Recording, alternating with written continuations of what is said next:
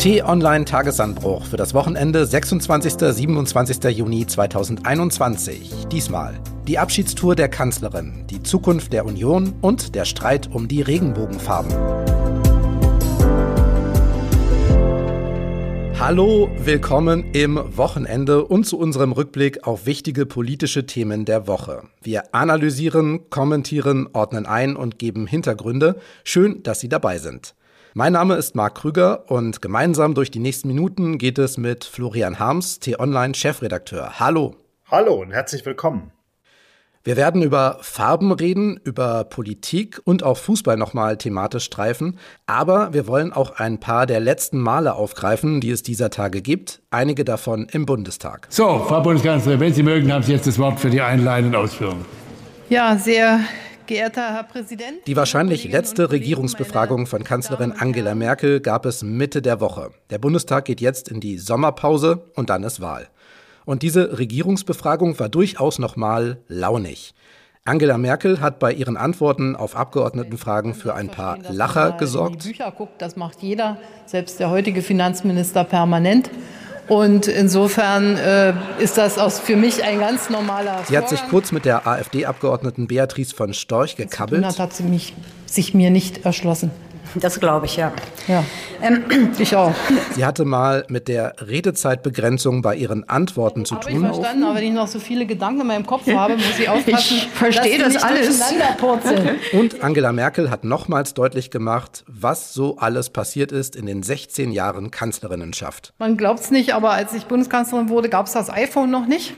Trotz der langen Zeit und obwohl sie nun eine ganze Reihe an letzten Malen erlebt, hat sich Angela Merkel aber keine Schlusssätze zurechtgelegt. Die letzte Regierungsbefragung im Parlament endet eher sprachlich verstolpert. Ich bedanke mich, dass Sie Ihren Regeln entsprechend handeln. Dankeschön. Ja, da ging es darum, dass die Befragung zeitlich nicht verlängert werden könne. Aber Florian, trotz großer Routine, Pathos und schön geschliffene Schlusssätze, das ist nicht so ihrs. Nein, das ist nicht ihrs, das liegt ihr auch nicht und es entspricht auch nicht ihrem Verständnis von guter Regierungsarbeit. So wie sie jetzt die letzten Wochen und Monate ihrer Amtszeit verbringt, so hat sie eigentlich immer gearbeitet. Angela Merkel hat das neulich mal in einem Interview gesagt. Da hat man sie gefragt, was soll man denn hinterher ihr nachsagen, wenn sie dann nicht mehr im Kanzleramt sitzt? Und dann hat sie so sinngemäß gesagt, ich möchte eigentlich nur, dass man mir nicht vorwirft, dass ich faul gewesen sei. Und das ist ihr Arbeitsverständnis, dass sie eben einfach versucht, Probleme zu lösen, Themen zu bearbeiten. Und das wird sie jetzt bis zum letzten Tag ihrer Regierungszeit genauso weitermachen. Diese Regierungsbefragungen gibt es regelmäßig eigentlich in Sitzungswochen. Relativ neu ist aber, dass dreimal im Jahr sich die Bundeskanzlerin den Abgeordneten Fragen stellt. Das hat tatsächlich erst die aktuelle schwarz-rote Regierung im Koalitionsvertrag so festgelegt. Ziele sind, Politik besser zu erklären, das Parlament mehr einzubinden. Was hältst du von diesem Instrument? Ich finde das Instrument gut und so wie du es jetzt gerade skizziert hast, ist es auch sinnvoll. Ursprünglich geplant war es aus anderen Gründen. Die SPD hatte damals darauf bestanden und sich das dann auch zur Bedingung auserkoren, nur dann bereit zu sein, nochmal in eine Regierung mit Frau Merkel einzutreten weil die Sozialdemokraten ja immer den Eindruck hatten, sie würden untergebuttert in einer gemeinsamen Regierung mit Angela Merkel.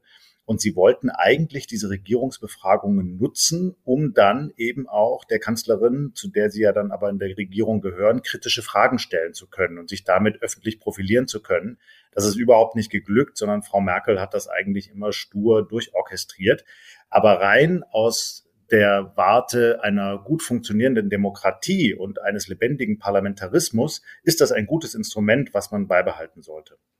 Stur durchorchestriert, sagst du, und das gucken wir uns nochmal an, denn die Abgeordneten können die Kanzlerin alles fragen, müssen das auch vorher nicht einreichen. Und wenn die Themenlage es zulässt, dann kann das durchaus auch mal lockerer werden. Hier zum Beispiel die grünen Abgeordnete Ulle Schaufs, die zeigt Interesse an der Meinung der Kanzlerin zu ihrer Nachfolge. Sind Sie mit mir der Meinung, dass es deswegen nicht am besten wäre, dass äh, es eben in diesem Land auch weiterhin eine Kanzlerin geben soll? Schauen Sie, ich bin der Meinung, dass nach 16 Jahren Angela Merkel die Bürgerinnen und Bürger mündig genug sind, ihre Entscheidung zu treffen, wen sie als Kanzler möchten oder als Kanzlerin. Okay, war natürlich eine Falle, weil die einzige weibliche Kandidatin von den Grünen kommt, klar. Aber Stichwort durchorchestriert, an der Kanzlerin prallt auch alles ab. Ja, weil sie mittlerweile einfach eine sehr große Routine hat. Sie tritt ja nicht nur jetzt schon seit Jahren im Bundestag regelmäßig auf, sondern auch auf internationalen Gipfeln. Da hat sie sich durch alle möglichen prekären Situationen und auch manchmal holprigen Situationen auf Pressekonferenzen durchgeschlagen, ebenso auf Parteitagen. Also Frau Merkel ist wirklich Profi durch und durch und kann eigentlich jede Frage parieren. Vielleicht jetzt nicht immer mit der größten Eloquenz, wohl aber mit einer Autorität, mit einer Integrität, die man ihr abnimmt und auch einem großen Fachwissen. Denn ich habe das, glaube ich, an anderer Stelle auch schon mal erzählt hier im Podcast. Ich habe eigentlich noch nie einen Politiker oder eine Politikerin getroffen, die so tief in den Themen und Fakten drin ist. Und das weiß man auch von ihrer Arbeit. Frau Merkel liest jeden Tag tatsächlich stundenlang Akten und will wirklich die Themen verstehen. Und so kommt es dann eben auch, dass man sie eigentlich nie auf dem falschen Fuß erwischen kann. Dann lass uns noch mal durch die Woche gehen. Die voraussichtlich letzte Regierungserklärung gab es auch im Bundestag. Da ging es um Europapolitik. Voraussichtlich letzter EU-Gipfel. Wie wirkt sie denn so, die Kanzlerin, auf dich, auf ihrer Abschiedstournee durch die politischen Seele Europas?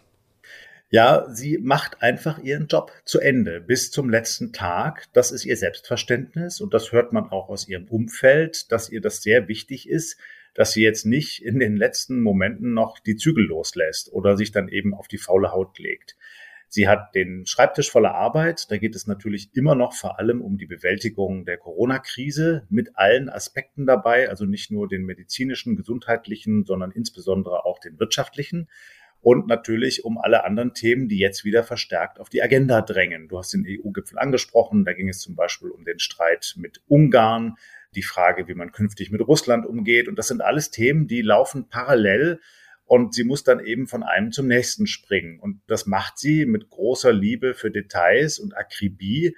Und es kommt eben hinzu, dass sie mittlerweile sich in Europa exzellent auskennt und dass sie wirklich auch die anderen Staatenlenker sehr gut einschätzen kann und eben auch weiß, okay, mit wem kann ich was bewegen? Wen brauche ich vielleicht für eine Allianz bei einem bestimmten Thema? Wen lasse ich eher so ein bisschen am Rande. Das ist natürlich der Erfahrungsschatz, den sie in den vergangenen Jahren angesammelt hat und der ihr da jetzt sehr zugute kommt. Dann lass uns doch noch mal nach vorne schauen, denn seit dieser Woche haben alle Bundestagsparteien auch ein Wahlprogramm. Die Linke hat es am vergangenen Wochenende vorgelegt, die Union dann als allerletzte am Montag und hat dabei weder an Begleitmusik gespart noch an großen einordnenden Sätzen? Das ist ein gemeinsames Programm, ein Meilenstein übrigens in dieser Zusammenarbeit zwischen CDU und CSU. Wir werden Deutschland rocken. Ein Werbevideo mit Unionskanzlerkandidat Armin Laschet gab es auch zu sehen. Familien entlasten, ihnen Raum und Zeit geben, wir werden sorgen für Aufstiegschancen. Und leibhaftig war er dann auch da, mitsamt CSU-Chef und Ex-Gegenspieler Markus Söder an seiner Seite. 140 Seiten Programm haben beide zusammengestellt und zu den Zielen sagt Armin Laschet, wir wollen unser Land schneller, effizienter, digitaler machen. Deutschland muss in neuen Technologien führend werden. Unser Land gehört an die Spitze beim Klimaschutz und es muss wehrhafter werden. Wehrhafter gegen Viren, meint er, gegen Wirtschaftskrisen, Cyberangriffe und gegen Spaltung der Gesellschaft? Okay. Nach 16 Jahren unionsgeführter Bundesregierung muss aber die Frage erlaubt sein, was ist jetzt neu daran? Die Viren, okay, aber was noch? Ja, Marc, da ist nicht so viel neu dran. Das kann man einerseits Herrn Laschet und auch Herrn Söder vorwerfen, dass sie eben nicht wirklich konkret einen Plan aufgeschrieben haben, was sie vorhaben, wenn sie jetzt noch mal vier Jahre lang die Regierung stellen dürfen. Auf der anderen Seite muss man eben auch sagen, CDU und CSU sind noch nie Programmparteien gewesen. Und das unterscheidet sie von einer Partei wie beispielsweise der SPD oder den Grünen, die sich dann einen genauen Plan machen mit wirklich ganz konkreten Vorhaben, den sie dann mitnehmen in die Koalitionsverhandlungen und dann über jeden einzelnen Spiegelstrich verhandeln, um das eben dann später durchzusetzen. So funktioniert die Union nicht, sondern sie versteht sich als Regierungspartei. Das heißt, sie hat eher einen groben Rahmen, eine grobe Vorstellung davon, wo man so ungefähr hinsteuern will. Und wenn man dann das Regierungsamt hat, dann guckt man eben einfach, was passiert und regiert dann aus dem Tagesgeschäft heraus. So ist das eigentlich fast immer gewesen, wenn die CDU das Kanzleramt besessen hat. Und so wird es voraussichtlich auch nach der Legislatur kommen, sollte Herr Laschet ins Kanzleramt einziehen. Bei dem groben Rahmen musste ich gerade an etwas denken, denn ein Schlagwort hat Armin Laschet ja gefunden. Schon seit seiner Nominierung als CDU-Chef arbeitet er damit. Bei uns geht noch viel mehr, um in den 20er Jahren im internationalen Wettbewerb bestehen zu können, brauchen wir ein Modernisierungsjahrzehnt. Modernisierungsjahrzehnt. Klingt gut, gerade wenn man an die Zeit nach einer weltweiten Gesundheits- und Wirtschaftskrise denkt. Aber was macht man da konkret? Naja, eigentlich ist es das Thema, über das alle Parteien mit unterschiedlichen Worten reden. Es geht darum, dass wir jetzt vor uns den größten Umbau der deutschen Industrie und Wirtschaft und Verkehr haben seit der Industrialisierung.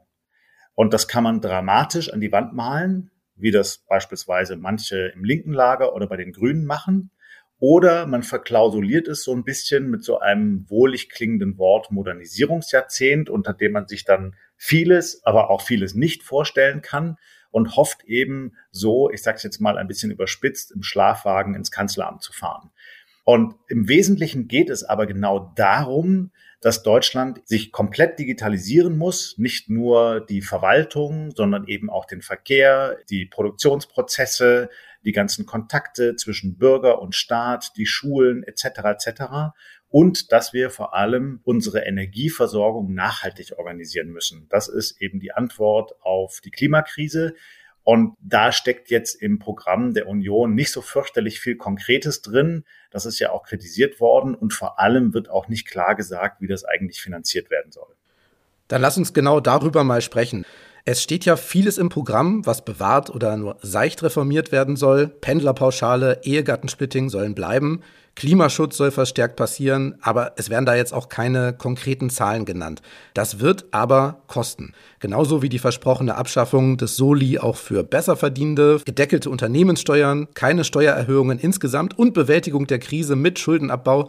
Wie soll das bezahlt werden? Antwort Armin Laschet, Wirtschaftswachstum. Und deshalb sind wir sicher, dieser Weg Bürokratieaufbau, wirtschaftliche Fesseln wegzunehmen, eine neue Wirtschaftswachstumsmöglichkeit zu schaffen, wird am Ende zu mehr Steuereinnahmen und zum Finanzieren der Aufgaben führen, die wir uns hier in diesem Programm vorgenommen haben. Er meint natürlich Bürokratieabbau, aber das und mehr Wirtschaftswachstum reicht das fürs solide Finanzieren? Nein, das reicht noch nicht. Das ist ein Teil der Antwort auf die riesengroße Frage, wie sich dieser komplette Strukturwandel in Deutschland organisieren und dann auch finanzieren lässt.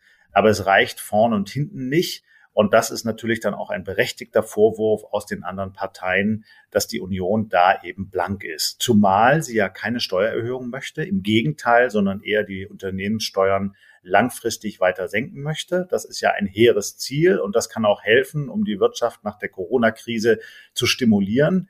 Aber dann kann man eben zugleich nicht diese riesengroßen Investitionen tätigen, die der Umbau der deutschen Wirtschaft in eine klimaneutrale Wirtschaft erfordert.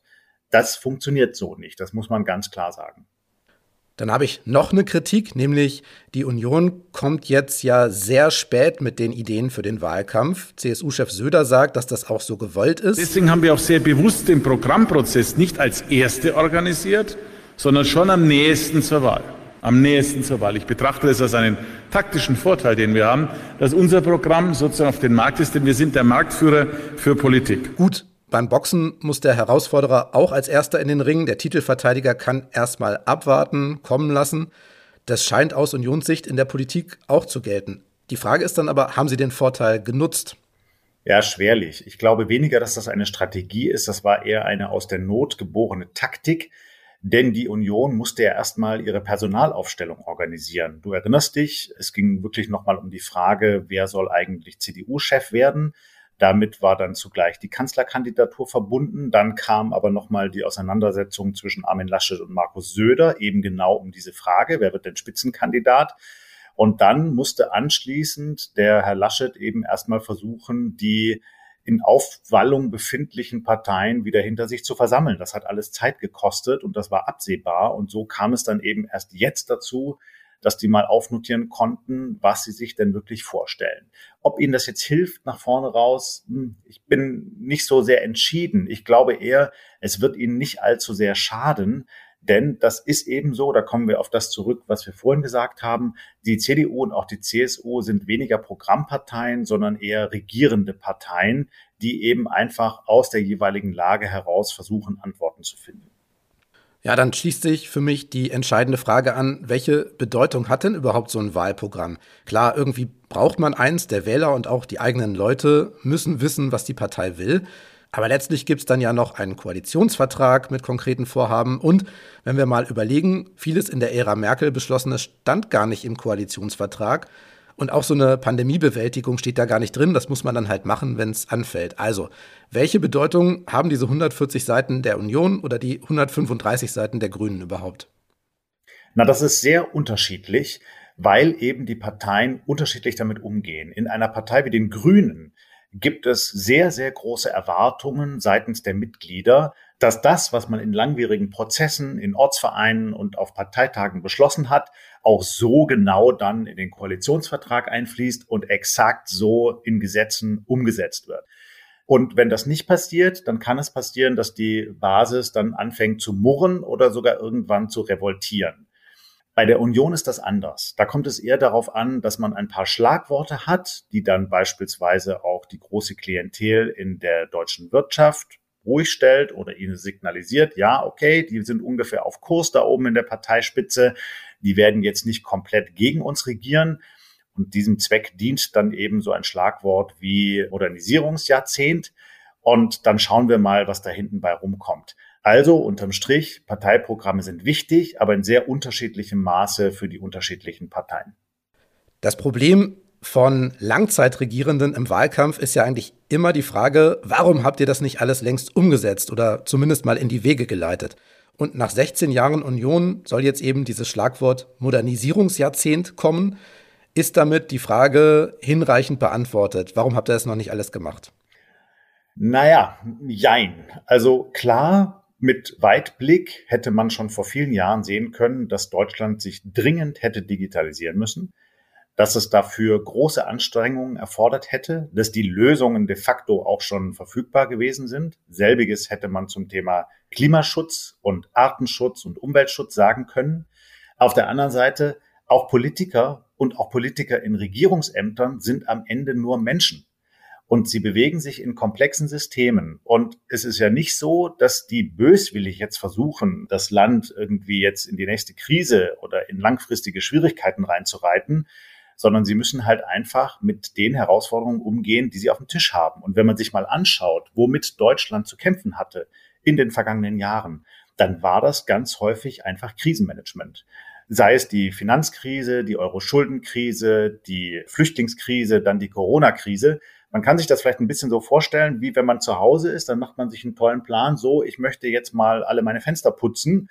Und was passiert dann? Dann kommt halt irgendwie ein Wirbelwind und deckt das halbe Dach ab. Da muss man erstmal das Dach wieder neu decken lassen. Dann läuft vielleicht noch der Keller voll, weil irgendwie ein Hahn offen war ja, dann kann ich jetzt nicht meine Fenster putzen, sondern ich muss erstmal den Keller auspumpen. So. Und in diesem Modus ist die deutsche Politik in den vergangenen Jahren gewesen. Eigentlich ein permanentes Krisenmanagement. Und so erklärt es sich auch zumindest ein Stück weit, dass eben langfristig absehbare, planbare Themen häufig zu kurz gekommen sind. Zweites Thema und deutliche Worte. The Hungarian bill is a shame. Das ungarische Gesetz ist eine Schande, sagt EU-Kommissionschefin Ursula von der Leyen. Es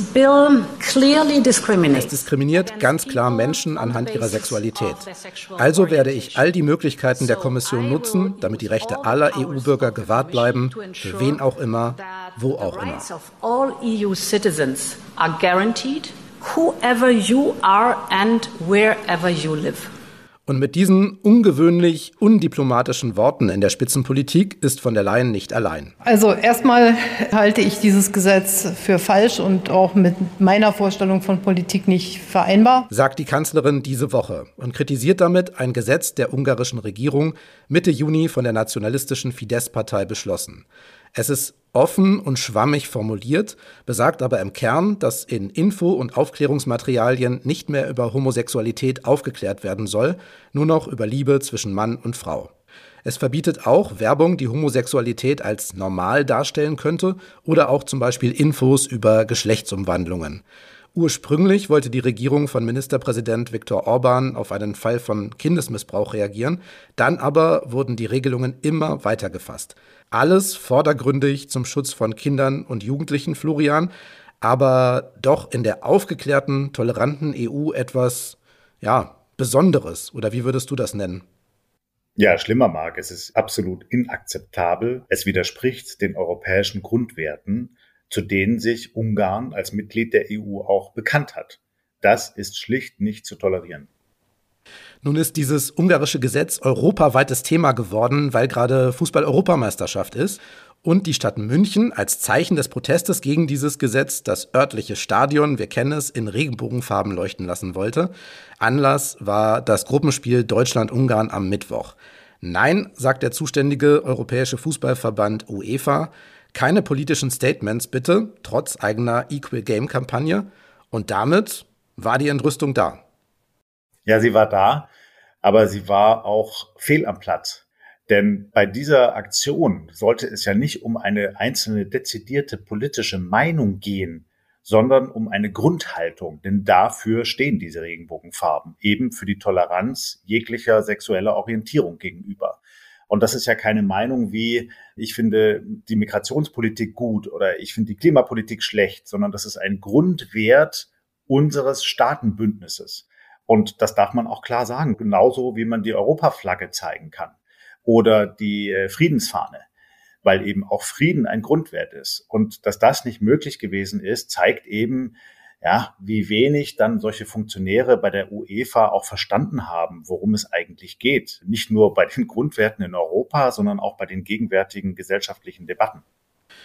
Der Bundestrainer Jogi Löw wäre zwar für die Regenbogenbeleuchtung gewesen, er sagt aber auch, wichtig ist für mich, dass diese Dinge eben auch gelebt werden. Und ich glaube, das ist in unserer Mannschaft wirklich auch der Fall. Und wir haben schon, denke ich, auch immer in der Vergangenheit und werden das natürlich auch in der Zukunft tun, dann auch Zeichen setzen.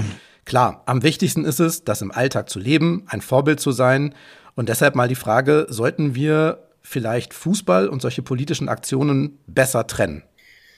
Jein. Also der Fußball sollte sich nicht instrumentalisieren lassen von der Politik. Und es sollten auch nicht Nationalspieler ihre Ausstrahlung, ihren Ruhm dafür nutzen, jetzt einzelne politische Haltungen, ich sage jetzt mal auf dem Platz oder rund um den Platz Geltung zu verschaffen und damit dann eben einseitig zu versuchen, ein Sportereignis zu instrumentalisieren. Das wäre fehl am Platz. Aber die Grundhaltung zu vertreten, dass man für Toleranz eintritt, und zwar jeglicher Religion gegenüber, jeglicher Lebensweise gegenüber und eben auch jeglicher sexueller Orientierung gegenüber, das muss einfach Standard sein. Und das muss auch möglich sein bei einem sportlichen Großereignis wie etwa der Europameisterschaft. Nun ist ja noch was passiert, nämlich viele Fußball- und Nicht-Fußballfans, Unternehmen, Verbände haben in den vergangenen Tagen ihre Logos und Social-Media-Kanäle Regenbogen gefärbt, eben als Zeichen für Toleranz und Unterstützung für vielfältige Lebens- und Liebeswege. Darunter auch, Achtung, die UEFA. Die hat nämlich geschrieben, dass sie prinzipiell für all das steht. Der Regenbogen sei kein politisches Symbol. Die Anfrage der Stadt München hätte eins draus gemacht, weil sie es eben mit dem Protest gegen dieses konkrete ungarische Gesetz verbunden hätte. Das hieße also, wenn die Stadt München jetzt geschrieben hätte, ach, das mit dem Regenbogen, das ist so schön bunt und glitzert so herrlich im Regen, dann wäre es okay gewesen. Hältst du das für plausibel? Nicht ganz. Das kann man vordergründig so sehen und die UEFA versucht sich damit natürlich einen schlanken Fuß zu machen. Aber eigentlich geht es ja darum, dass sie nicht wirklich eine Antwort darauf hat, dass innerhalb der Europäischen Union ein, zwei Staaten sich wegentwickeln von der Demokratie hin zu autoritären Strukturen. Denn warum macht der Viktor Orban so etwas? Der versucht ja abzulenken von seinem autoritären System und vor allem von seinen eigenen Korruptionsstrukturen. Und das macht er, indem er immer irgendeine Minderheit anklagt seien es die Sinti und Roma, seien es Flüchtlinge, seien es der Milliardär George Soros oder seien es eben jetzt Homo- und Transsexuelle. Er nutzt das einfach, um abzulenken von sich und seinem korrupten System. Und das ist de facto eine Politik, die in der Europäischen Union eigentlich nicht geduldet werden sollte. Und die UEFA ist eben der größte Sportverband in Europa und muss sich deshalb auch mit solchen Fragen auseinandersetzen. Da kommt sie nicht drum rum. Und die UEFA ist bei vielen ja nicht gerade Sympathieträgerin, aber ich würde ganz gern noch einen Punkt von Jogi Löw aufgreifen, denn natürlich müssen wir alle uns auch fragen, was wir konkret machen können. Also kreist so um die Frage, warum hat sich zum Beispiel noch kein aktiver Fußballspieler geoutet, auch nicht im freien, toleranten Deutschland. Hat ja sicherlich auch was mit der Angst zu tun, im Stadion beleidigt zu werden, Sponsoren zu verlieren, Nachteile zu haben. Und zum Beispiel auch Ex-Nationalspieler Thomas Hitzelsberger hat erst ein Jahr nach Karriereende gesagt, dass er homosexuell ist. Warum ist das so? Ist ja nicht nur die UEFA schuld. Ja, das ist ein großes Problem und du hast die Gründe gerade schon benannt. Diese Sportler fürchten sich vor Nachteilen. Das beginnt konkret dabei, ausgestoßen zu werden aus der Mannschaft oder geschnitten zu werden. Es geht weiter bei der Frage, wie verhandelt man dann denn über Gehälter? Sinkt der eigene Marktwert, weil man möglicherweise angefeindet wird im Stadion oder von anderen Fans oder gegnerischen Fans? Und vor allem auch, was macht das mit dem eigenen Image? Ist man dann immer quasi der Vorzeige Homosexuelle, der sich eigentlich nur noch mit diesem Thema beschäftigt und nur noch dazu gefragt wird und nicht mehr zu seinen sportlichen Leistungen? Oder schafft man es irgendwann, dass äh, eben die sexuelle Orientierung das ist, was sie de facto darstellt, nämlich eine Selbstverständlichkeit? Und so weit sind wir eben im deutschen Spitzensport, auch im Fußball noch lange nicht, leider nicht. Das beginnt sich weltweit langsam zu ändern. Also es gibt beispielsweise in Amerika sehr prominente Sportler, die sich geoutet haben. Und daran sieht man dann aber auch, was dann passiert. Die Geschichten gehen dann überall durch die Medien und diese Sportler werden eben immer wieder darauf angesprochen. Aber es gibt auch inzwischen sehr viel größeren Rückhalt. Und ich denke, früher oder später wird das auch in Deutschland beginnen. Dann lass uns noch eine Besonderheit aus der Woche festhalten, Florian. Ein Gespräch, eine Begegnung, ein Gedanke, ein Thema kann das sein. Was hast du diese Woche Besonderes erlebt? Lass uns mal dran teilhaben. Ja, ich habe Besonderes erlebt, dass mein Beruf, der Journalismus, nun wieder richtig spannend wird, so wie er eigentlich sein soll. Und das hängt damit zusammen, dass wir eben jetzt nach dem ganzen Corona-Schlamassel auch wieder unterwegs sein können. Ich habe zum Beispiel jetzt in der vergangenen Woche einige Hintergrundgespräche wahrgenommen. Das sind dann Runden, wo man sich unter vier Augen oder auch sechs Augen zusammensetzt mit Spitzenpolitikern oder mit ihren Beratern und Strippenziehern und einfach offen darüber redet, welche Themen gerade anstehen, was jetzt sein soll im Wahlkampf und welche Taktiken da verfolgt werden. Und das ist ungemein spannend weil das dann eben nicht veröffentlicht wird, sondern das nutzt man für den eigenen Hintergrund. Und ich habe jetzt mit einigen wirklich Top-Politikern gesprochen und vor allem auch mit ihrem Umfeld bis hinauf in höchste Regierungskreise. Und was ich da wahrgenommen habe, ist eben, dass auch diese Politiker doch jetzt sehr, sehr froh sind, dass sie wieder in einen halbwegs normalen Rhythmus zurückkommen. Natürlich beginnt der Wahlkampf jetzt langsam, aber auch der macht die Politik ja rund und schön und fesselnd. Und insofern, ach, mir hat das gut getan und gut gefallen, dass man jetzt auch als Reporter wieder unterwegs sein kann.